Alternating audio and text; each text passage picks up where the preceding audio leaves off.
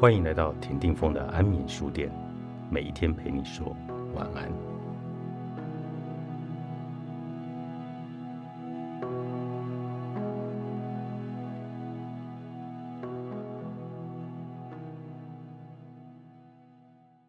许多人为了工作或人际关系烦恼，有些人则是烦恼家庭关系、亲子、兄弟姐妹、夫妻这些关系呈横向发展，越来越复杂。正所谓近亲相斥，相处时间越久，越容易产生扭曲的情感。每个家庭多多少少都有自己的问题，所以请不要对家人抱持着过度的期待，保持若即若离的关系，通常都能大事化小，小事化无。虽然事后回想起来，都是为了一些芝麻小事而争吵，但我们依然能从这些过程中学到东西。遵守结婚制度，跟别人缔结关系之后，你会遇到越来越多自己无法掌控的事情。毕竟两个人的成长环境与生活习惯完全的不同，在一起自然会出现尴尬的场面，或是产生许多的冲突。其实这是在不合理的情况中学习相互往来的方式，所以不用装模作样，做自己就行了。即使两个人真的无法相处，选择离婚也是一个学习。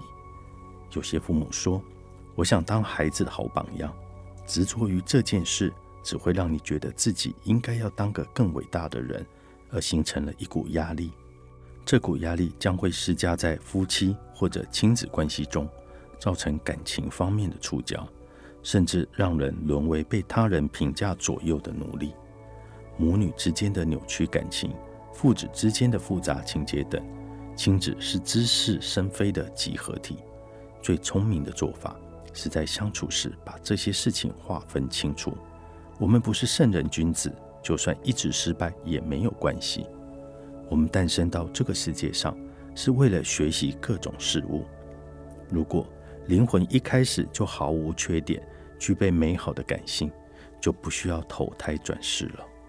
在争吵、失败与情感交错中学习，也是一种修行。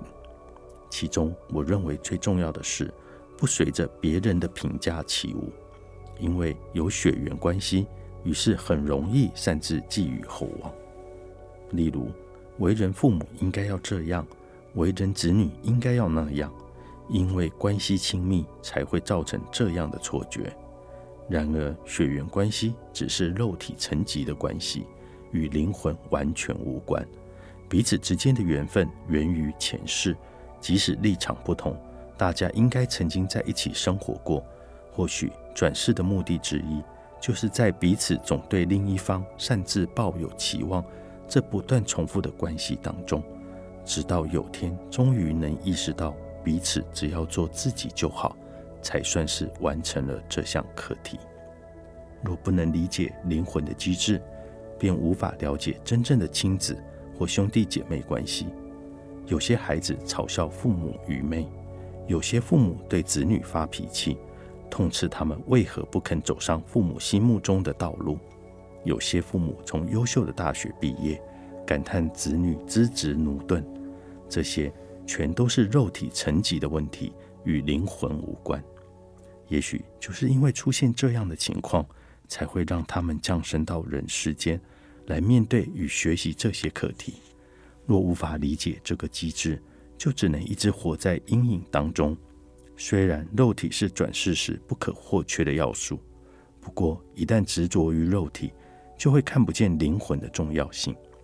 家庭是学习工作分配的基本场所。因为某些缘分，我们转生到人世间时，刚好在这一世是亲子、兄弟姐妹或是夫妻。不过，自己所处之地并不是绝对不变。你现在待的地方，只是让你在离世之前学习各种课题的地点。因此，不管你待在哪里，都没有什么绝对不变的规则。只要用感情去体验就可以。我们只是擅自认为应该怎样才对，但其实家庭是一个很松散的组织。断舍离的五十六堂正向课，放下简单，你就能成功。作者始作直树，大乐文化出版。